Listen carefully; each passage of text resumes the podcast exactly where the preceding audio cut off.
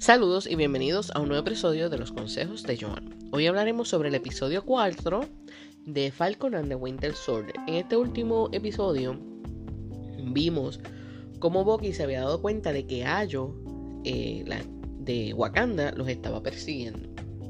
Así que decide hablar con ella. Pero Ayo les reclama que cómo era posible que él hubiera sacado de la cárcel a Simo. A lo que él le contesta que he's a o sea, él es un medio que justifica el fin. Así que volvemos a escuchar la importancia de lo que es el libro del príncipe de Maquiavelo en esta serie. Si recordarán, hace unos episodios atrás habíamos visto a Simo leyendo El príncipe de Maquiavelo cuando estaba en la cárcel. Pero, ¿por qué es tan importante este libro en la serie. Bueno, pues lo que pasa es que este libro es de gran importancia en lo que es la política moderna, ¿verdad? Para aquellos que no lo hayan leído, esto es un libro que fue escrito en el 1513 y vamos a hablar de eso ya mismo. Este, yo tuve que leer este libro para una clase de Humanidades 2 y honestamente pues este, no voy a recordar gran parte del libro porque eso hace años y la memoria tiene sus límites. Pero sí, hay una frase que siempre me gustaron de Nicolás Maquiavelo. Y una de las frases que más me gusta de él es que todos ven lo que aparentan. Todos, ves, todos ven lo que aparentas, pero pocos ven lo que realmente eres. Y eso es que pues nosotros somos como un iceberg. Las personas ven una pequeña parte de nosotros, lo que está en la superficie, pero no ven lo que está dentro de nosotros las cosas que nosotros tenemos que pasar para llegar el día a día. Así que esa frase yo la solía usar hace años, pero por eso es que me gusta mucho, porque es una realidad. Otra frase muy famosa es que el fin justifica los medios. Y muchos líderes creen en esa, en esa frase. Pero vamos a ver el por qué discutiendo un poquito de, lo que es el príncipe de Maquiavelo. Pues como les había dicho, esto fue escrito en el 1513, pero no fue publicado hasta el 1531 y fue publicado póstumamente. Es un tratado de doctrina política escrito por Nicolás Maquiavelo. Nicolás Maquiavelo fue un escritor diplomático y filósofo político italiano de la época renacentista. La obra está dirigida a Lorenzo de Medici, conocido como el Magnífico, a quien Maquiavelo explica cómo actuar y qué hacer para unificar a Italia y sacarla de la crisis en que se encuentra. Aunque fue escrita en el 1513 durante el confinamiento de Maquiavelo en San Casiano a causa de las acusaciones que sobre él pesaban por estar señalando de conspirar contra los Medici, no sería hasta el 1531 cuando vería la luz en Roma. El libro así funciona como una respuesta a dicha acusación. El príncipe de Nicolás Maquiavelo constituye un importante aporte a la concepción moderna de la política. En este sentido es una obra que contradice la tradición filosófica del pensamiento político antiguo, en la cual la práctica política se encuentra ensombrecida por la idealización de gobiernos y ciudades utópicas. O sea, antes se pensaba en cómo crear una ciudad de una manera utópica, de una manera no real, lo cual no funciona porque cada ciudad es real y se comporta de manera diferente y con necesidades diferentes. Así que no hay ciudad utópica por más que queramos. Al contrario, en El Príncipe, Maquiavelo establece que el ejercicio real de la política implica situaciones reales con hombres y pueblos reales, cuyas conductas, decisiones y acciones generalmente no responden necesariamente a la moral, sino a las leyes del poder. Aquí es donde vemos que a veces cuando muchas personas toman decisiones que tú encontrarás que van en contra de la moral, pero es porque tienen un fin, quieren lograr algo al final, pues muchas veces piensan, esto es inmoral, pero es para lograr esto. Pues Eso es lo que lleva eh, o explica el príncipe de Maquiavelo. La importancia de este tratado radica en que deja descubierto las verdades prácticas del poder y muestra la forma en que frecuentemente el ejercicio del poder contradice u obvia los preceptos morales. De allí que, en lugar de dedicarse a hacer juicios sobre la moral o la religión, se enfoca más en cuestiones de estrategia política. De esta manera, Maquiavelo expone detalladamente la forma en que el gobernante debe hacer frente a las diferentes situaciones o circunstancias que se le presenten y establece que el principal fin de la práctica política es conservar exitosamente el poder. Para demostrar sus teorías, Maquiavelo echa mano de situaciones históricas reales que abarcan desde el mundo antiguo hasta su presente, hasta el presente de Maquiavelo, obviamente. Conviene acotar que El Príncipe es la obra que da origen al término maquiavélico, utilizado con cierta carga despectiva para coordinar prácticas inmorales o malévolas. Por eso es que decimos, eso suena maquiavélico o esa decisión es maquiavélica. Es por, por el príncipe. Pero realmente esto es una obra de gran valor por su conocimiento de la psique humana, el sentido común y el pensamiento pragmático. Hoy en día es un libro ampliamente leído y consultado en temas de estrategia política y negocio. Así que, ¿por qué es tan importante este libro en esta serie? Porque están utilizando cosas que posiblemente van en contra de sus principios para poder lograr un fin. Por ejemplo, sacar un hombre de la cárcel, eso va en contra de los principios de un superhéroe, pero el sacar el hombre de esa cárcel me va a ayudar a ver de dónde es que está saliendo eh, los super soldados. ¿Quién tiene ese, el, suero? Este, las alianzas. Aliarte con personas que normalmente no te aliarías, pero lo haces porque eh, al final pues vas a poder conseguir este, quién está detrás de, lo, de estos nuevos super soldados y por qué lo están haciendo mal, etcétera, etcétera. Esta es la importancia de El Príncipe en esta serie. Estamos haciendo algo que no es bueno, pero, pero es para buscar un buen resultado al final. Esta es la razón de por qué se cita tanto el príncipe de Maquiavelo en la serie. Así que espero no haberlos aburrido y que hayan entendido ese concepto. Así que si quieren leerlo, pueden leerlo. No es que necesitan leerlo para entender la serie, porque con saber que el fin justifica los medios es suficiente. Pero quería traerles un pequeño detalle de lo que es el libro y la importancia que tiene el libro a nivel político. Bueno, pues en, la, en este episodio vimos ¿verdad? A, ellos reclamándole a Boki sobre sacar a Simo de la cárcel y le dice que tiene ocho horas, porque si no, pues ellas lo van a buscar. Y en otro lugar está eh, John Walker, que es el nuevo Capitán América, eh, buscando la manera de cómo pueden conseguir a, Carly, ¿verdad? Que Carly es la líder, es la líder de los Flag Smashers. Vamos a, a repasar unas cositas. Vemos un camino hacia el poder.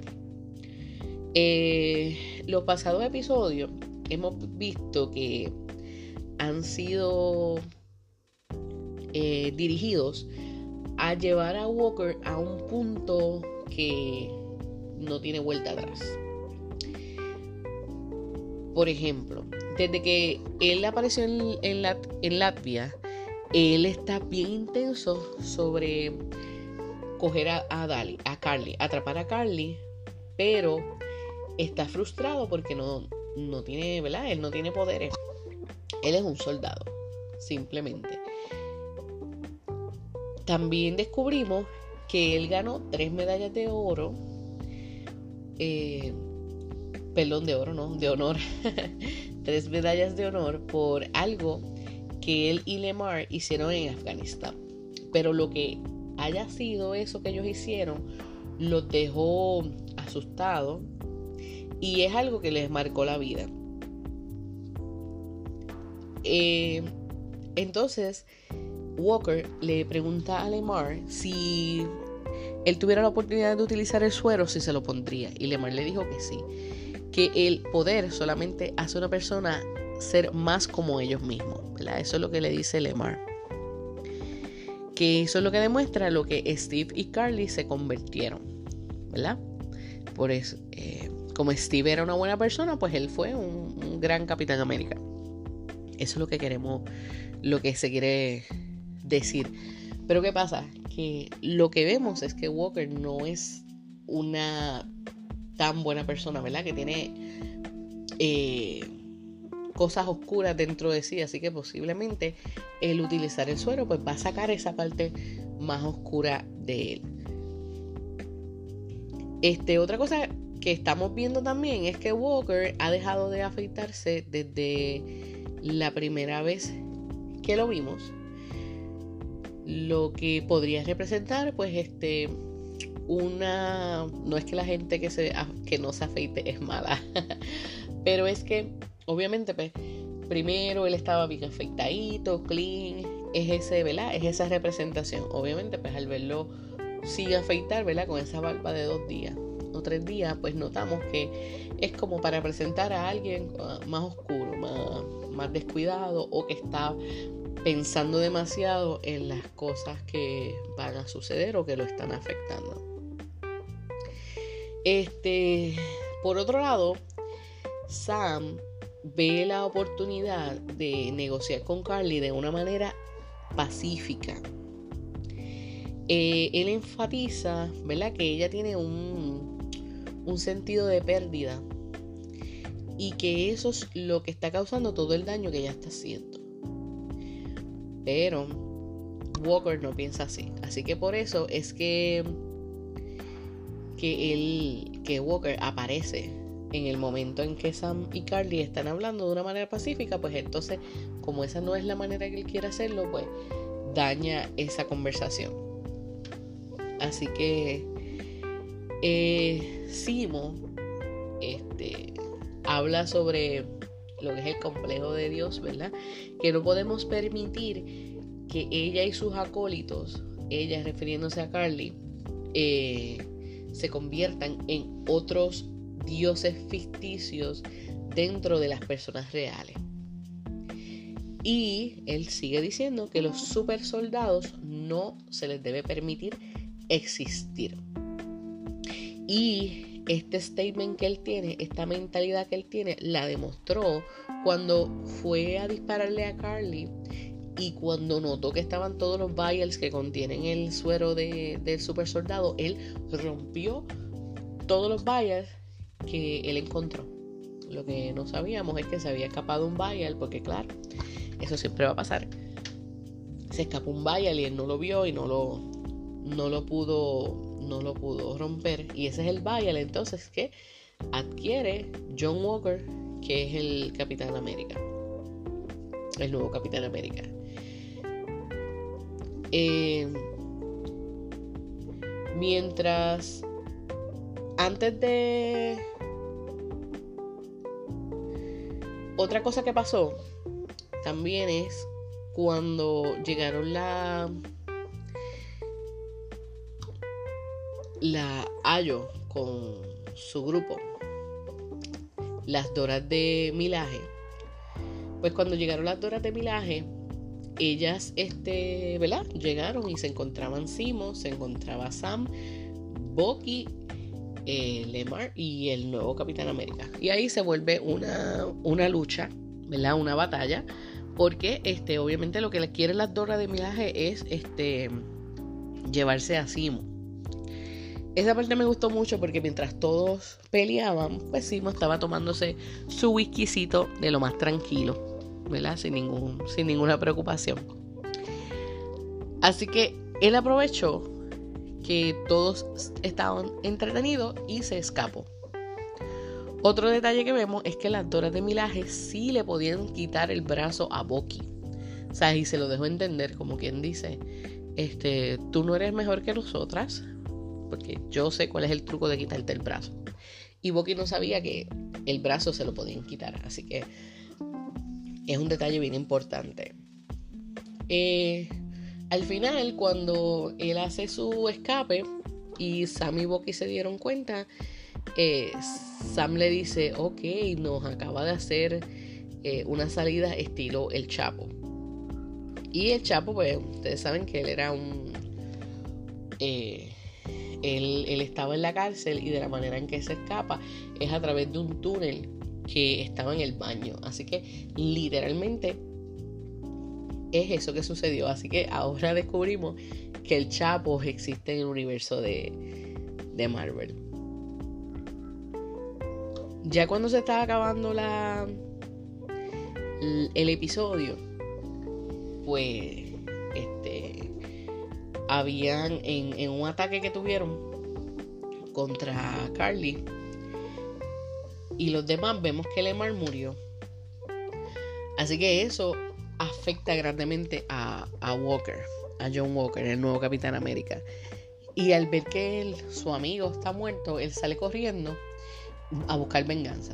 Y atrapa a un chico y el chico le ruega por su vida prácticamente. Le dice, no fui yo, no fui yo.